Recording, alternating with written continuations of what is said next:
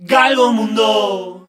The Conversation with Tusi, mucho más conocido como Tusi de Mateis. Gonzalo Curvelo para el documento, Gonzalo Ramírez para la iglesia, Tusi de Mateis para la Galgo Conversation. The Galgo Conversation with Tusi. Estás escuchando Galgo Mundo. Una vez, ahora que dijiste y ya dijimos el nombre de Andy Adler, había un cuento muy divertido de parecido a esto de que una vez me prestaste un libro. Este de Neil Young me lo trajo Andy Adler y fue a dar a mi casa en el Palacio Salvo cuando, vivía ahí. Y un día le fueron a sacar fotos a, a esta de apellido Lobo, Wolf, Patty Wolf. Le fueron a sacar fotos para una revista, bla.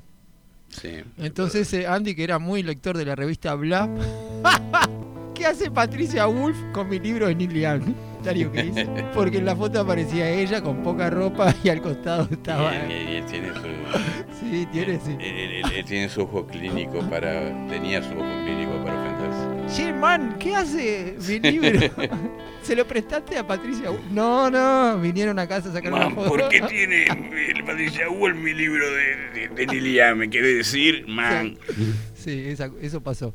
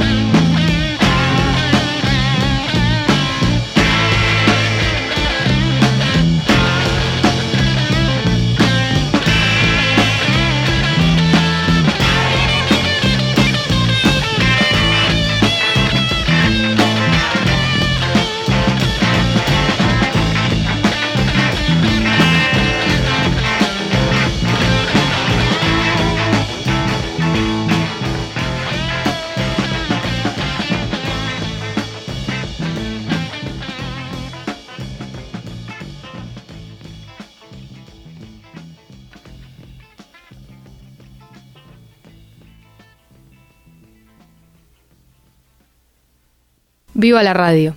Saludos cordiales, Galgo Mundo. Muy bueno ese asunto de, de la cantidad de veces que llamó Andy, ah, Andy, Andy Warhol a, a esta señora que estaba dispuesta a atender el teléfono siempre. Una bola de oro la mujer, la verdad. tipo, pues, todos los días. Great digo, balls of fire. Sí, sí, sí, sí.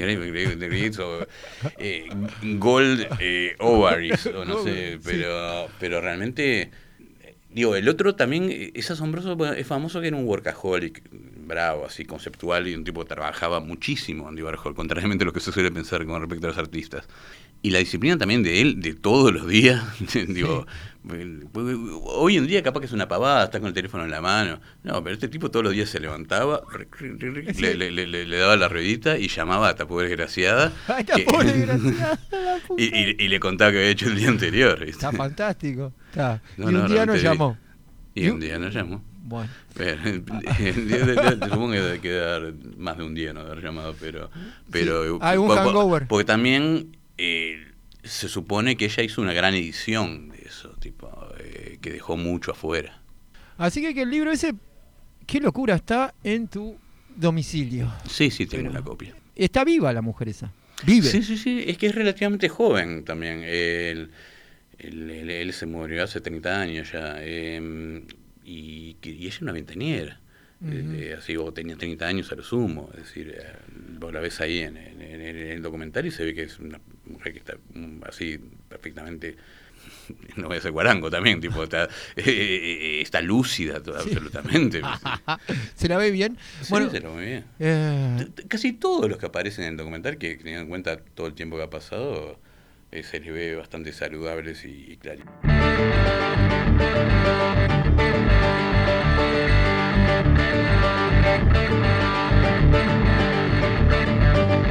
and he was a Catholic. The ethic ran through his bones. He lived alone with his mother, collecting gossip and toys. Every Sunday when he went to church, he'd kneel in his pew and he'd say, It's work. All that matters is work. He was a lot of things. What I remember the most, he'd say, I got to bring home the bacon. Someone's got to bring home the roast. He'd get to the factory early.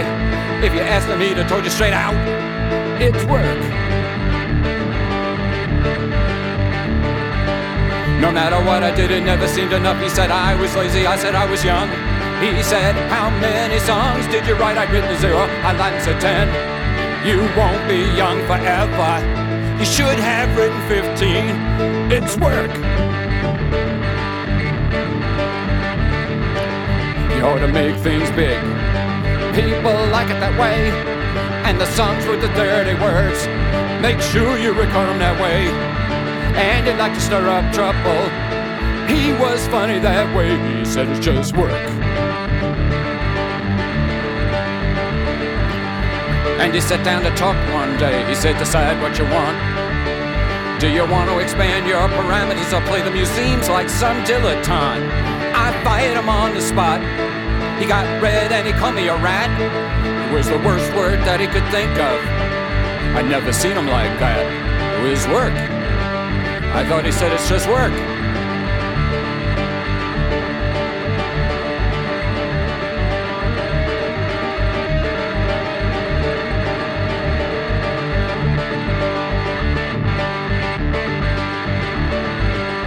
Andy said a lot of things. I start them all away in my head. Sometimes when I can't decide what I should do, I think, what would Andy have said?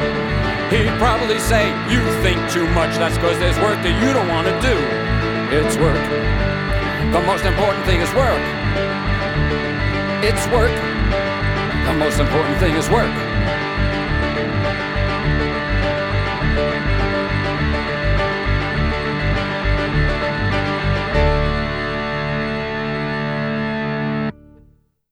Galgo Mundo. Participá en el primer concurso fotográfico del Galgo, donde el jurado son todos los que siguen a Galgo Mundo en Instagram. Envía la foto del sitio del mundo donde escuchás el diario de Galgo Mundo. Envía eso al 098-478-196 con un viva la radio y el lugar de donde envían la postal. Estás escuchando Galgomundo. ¿Cómo te fue? Ahora nos vamos a mudar de documental. Tampoco es que venimos acá a hacer todo eso que solías hacer para eh, el FBI. O sea, ahora estás en Galgomundo y de repente Galgomundo dice, "Ta, ya que no estás eh, escribiendo mucho para, para este asunto, ¿por qué no lo dejamos todo en el aire? Así tipo. El documental de la Velvet Underground, a diferencia del de Warhol, si yo tengo que decir primero, No, No. te gustó. no mucho. ¿Cómo te fue a vos? Lo encontré para hacer de Todd Haynes, que es un tipo que a mí me gusta muchísimo como director y como, como, como, como cineasta en general, y lo encontré un poco frío. Eh, pero al mismo tiempo me parece que, tiene una cosa que, está muy bien, digo, que tiene mucho foco. Se ve que sal- salió con una idea fija que era tipo, onda, mira, vamos a situar a estos tipos dentro del el continuum del arte, no del continuum del rock, sino del arte norteamericano y exclusivamente en el fragmento, además de, tiempo en el que realmente fueron esenciales. Entonces, eh, creo que en ese aspecto está muy bien, muy, muy, muy- logrado. Pero lo que pasa, sobre todo cuando uno, no sé, tiene mucho cariño por la obra de alguien, como, o mucha admiración, como la, que- tengo yo por, por, por- por la de Underground, me resultó medio frío, Sí, a mí me, par- me- me pareció, me pasó eso. muy formal. Y el de Andy Warhol, por más que son los seis episodios y todo lo demás, eh, me fue mucho mejor. Y Bueno, no quiero mu- mucho menos a... Es justamente, es que creo que es lo opuesto, te, te- te diría Sí. que, que- casi... Si bien el documental de Warhol tiene una cosa que es interesante, es posicionar artísticamente al Warhol tardío. Es decir, que, que es un Warhol que generalmente nadie le da pelota porque la época está para la farándula. En eso ya le, le- en eso ya le, le emboca y me parece raro que este, que es este director del que hizo el documental de la Velvet Underground, utilice sistemas tan eh, comunes, de, eh, primero Lou Reed, después eh, John Cale, Sí. los que aparecen hablando, porque en, en Este, el de ten- Warhol aparecen hablando y está todo legal. Me acordé ahora porque John Cale no aparece. Es que es muy formal, por eso es un documental muy formal que está se ve muy pensado para hacer, ah, vamos a hacer esto acá, esto acá, esto acá. Y me imaginé que iba a pasar en- otra cosa. En, en- en- en este otro, yo no sé, no, no, no, no conozco mucho lo- lo- los, los antecedentes de los que hicieron el, el de Warhol. La idea fue al revés, contar una historia tipo más eh, amable, afectiva, sentimental. Es una, una historia romántica, básicamente. Digo, le dan un espacio a la vida amorosa del tipo gigantesca. Y tienen ganas de complacer a mucha gente también, porque ta- también lo meten en unas discusiones que Warhol no tenía nada que ver. Waldo Jeffers had reached his limit. It was now mid August, he had been separated from Marcia for more than two months. Two months, all he had to show were three dog eared letters and two very expensive long distance phone calls. True, when school had ended and she'd returned to Wisconsin, due to Locust, Pennsylvania, she had sworn to maintain a certain fidelity. She would date occasionally, but merely as amusement. She would remain faithful. But lately, Waldo had begun to worry. He had trouble sleeping at nights, and when he did, he had horrible dreams.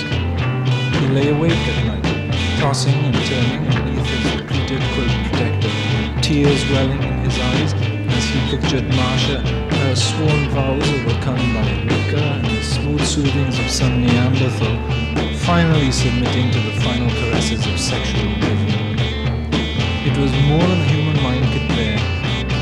Visions of Marcia's faithlessness haunted him. Daytime fantasies of sexual abandon permeated his thoughts. And the thing was, they wouldn't understand how she really was. He, Waldo, alone understood this. He had intuitively grasped every nook and cranny of her psyche. He'd made her smile. She needed him. He wasn't there. The idea came to him on the Thursday before the Mummers' parade was scheduled to appear. He just finished mowing and edging the Eggleston's lawn for $1.50, and I checked the mailbox to see if there was at least a word from Marcia. There was nothing but a circular from the Amalgamated Women Company of America inquiring into his own needs. At least they cared enough to write. It was a New York company. You could go anywhere in the mails. Then it struck him. He didn't have enough money to go to Wisconsin in the accepted fashion, true. Why not mail himself? It was absurd, parcel post special delivery. The next day, Waldo went to the supermarket to purchase for cooking. He bought masking tape for staple gun, and a medium-sized cardboard box just right for a person of his build. He judged that with a minimum of jostling he could ride quite comfortably. A few air horse and water, a husband night snacks, and it would probably be as good as going tourist. By Friday afternoon, Waldo was settled.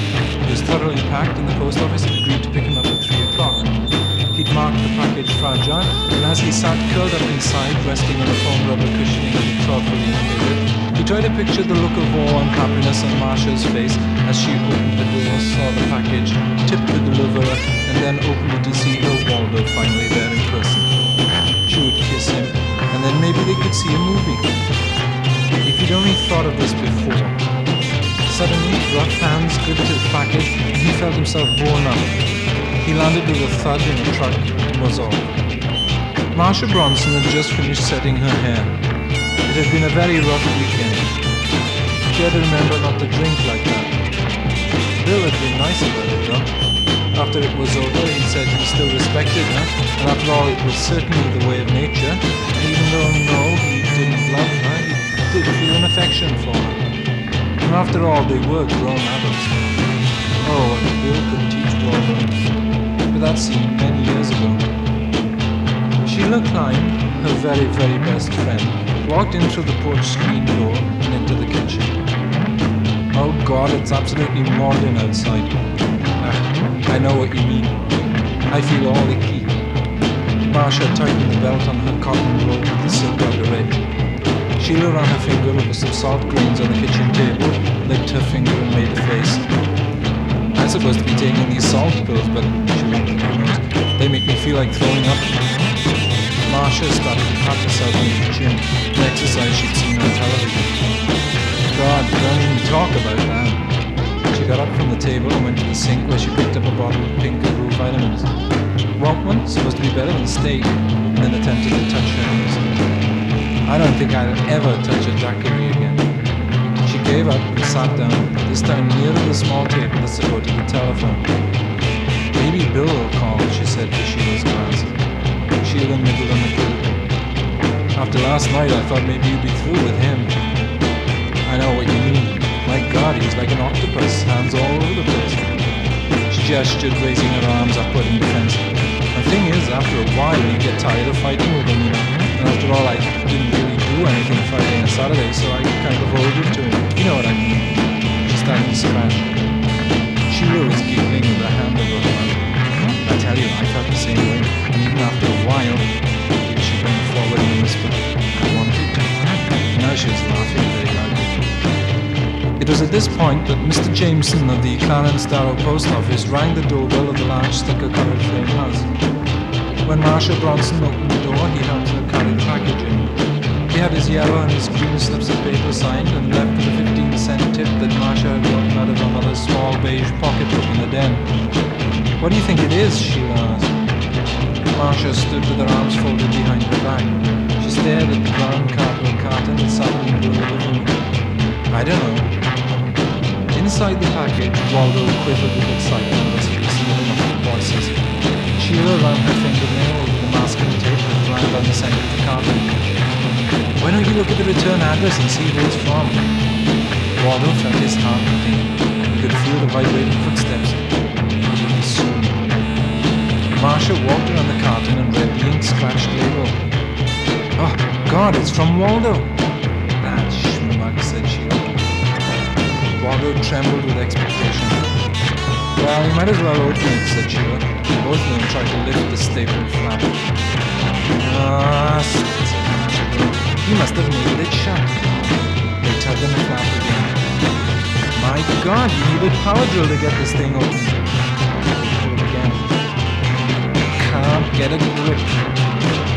They both stood still, breathing heavily. Why don't you get a scissor, said Sheila. Marcia ran into the kitchen, but all she could find was a little sewing scissor.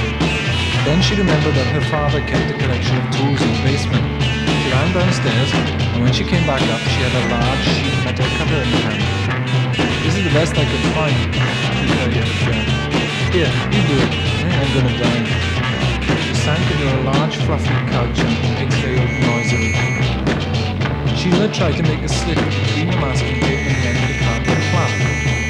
was too big and there wasn't enough room. God damn this thing. Then smiling, I got an idea. What? said Just watch, she, touching her finger to her head. Inside the package, Waldo was so transfixed with excitement that he barely breathed. His skin fell quickly from the heat, and he could feel his heart beating in his throat. It would be soon. Sheila stood quite upright and walked around to the other side of the package. Then she sank down to her knees, grasped the cutter by both handles, took a deep breath, and plunged the long blade through the middle of the package, through the masking tape, through the cardboard, through the cushioning, and right through the center of Waldo Jeffers' head, which split slightly and caused little rhythmic arcs of red to pulsate gently in the morning sun.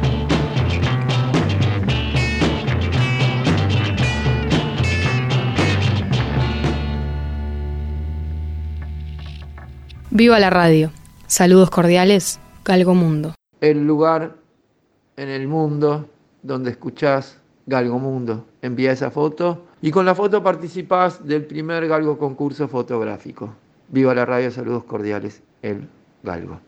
Pues lo otro es que si fuera Velvet eh, Goldmine, Sí. si, si cambiamos el Goldmine por Underground y intenta hacer eso, le iba a ir mucho mejor que el I Am Not There. Porque I Am Not There se pasa de creativo y se pasa de malo. Eh, es que so- so- son, so- fueron como que se dice dos películas de, de, de Todd Haynes eh, que, que en cierta forma tuvo que trabajar mucho con, con- con- las limitaciones.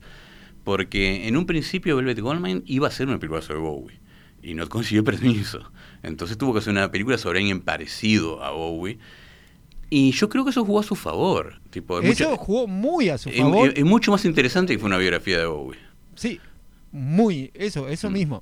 Ahora, Eh, cuando se tira eh, solo la Velvet Underground, que tiene sí. permiso, licencia para hacerlo, Mm. plop. Sí, ahí quedó limitado. Yo no, eh, como que no, no sé, me parece que, que, que, que- se aferró tanto al, a- al, al concepto y lo quiso hacer tipo tan eh, académico, digamos que no. Sí, eso, pero después cuando a Scorsese le toca hacer eh, Don't Look Back, por ejemplo, Ah, eh, que tiene al tipo hablando y de la manera que lo arma, no le decís, che, lo hiciste muy formal, porque incluso haciéndolo formal podría haber quedado... Es que, y también es- es súper conceptual ese documental. Eh, está- es tan conceptual como, como, como, el de, como el de Velvet. Pero ahí le salieron las uñas de narrador también a, A este otro, al innombrable. A Scorsese, que es un Ah, a bichito. Scorsese, A. Scorsese, que es un bichito. Y, y, y- y todo el documental te lo va encaminando hacia, hacia una escena. Tipo onda. Y cuando te llega a esa escena, así la puta madre. No, y lo otro que me llamó, mm, bueno, no me llamó, pero la atención es el final del documental de la, de la Velvet Underground. Los últimos ocho minutos y no, me está jodiendo. Empieza a pasar las tapas de los discos.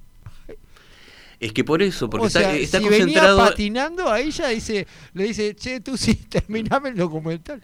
Es que no, yo creo que eso es parte de lo conceptual, porque al tipo le interesa el momento que Velvet es un fenómeno de vanguardia. Eso sí. En el, el- el final de Velvet fueron una tremenda banda de rock, pero no, no justamente, pero no fueron una banda de vanguardia. Entonces, creo que, que en ese aspecto ta, se focalizó en eso, de la misma forma que también que, que el documental de Warhol se come todo, to- todo lo que pasó antes de 1970.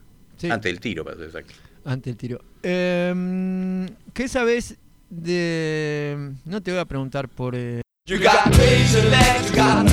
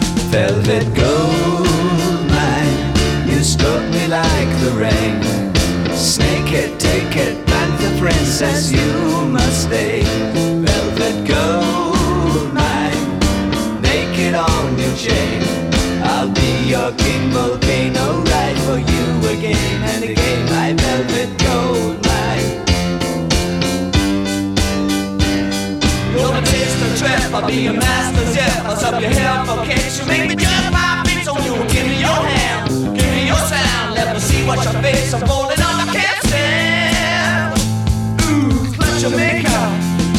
Velvet Goldmine, you struck me like the rain.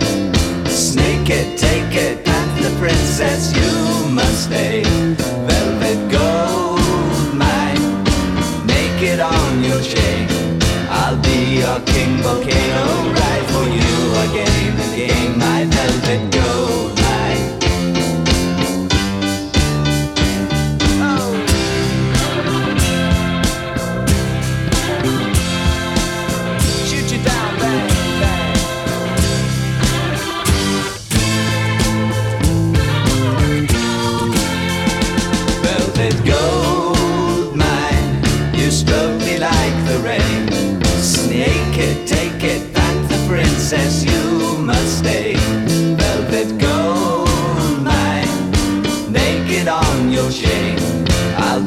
volcano, volcano, all right for you again and again. By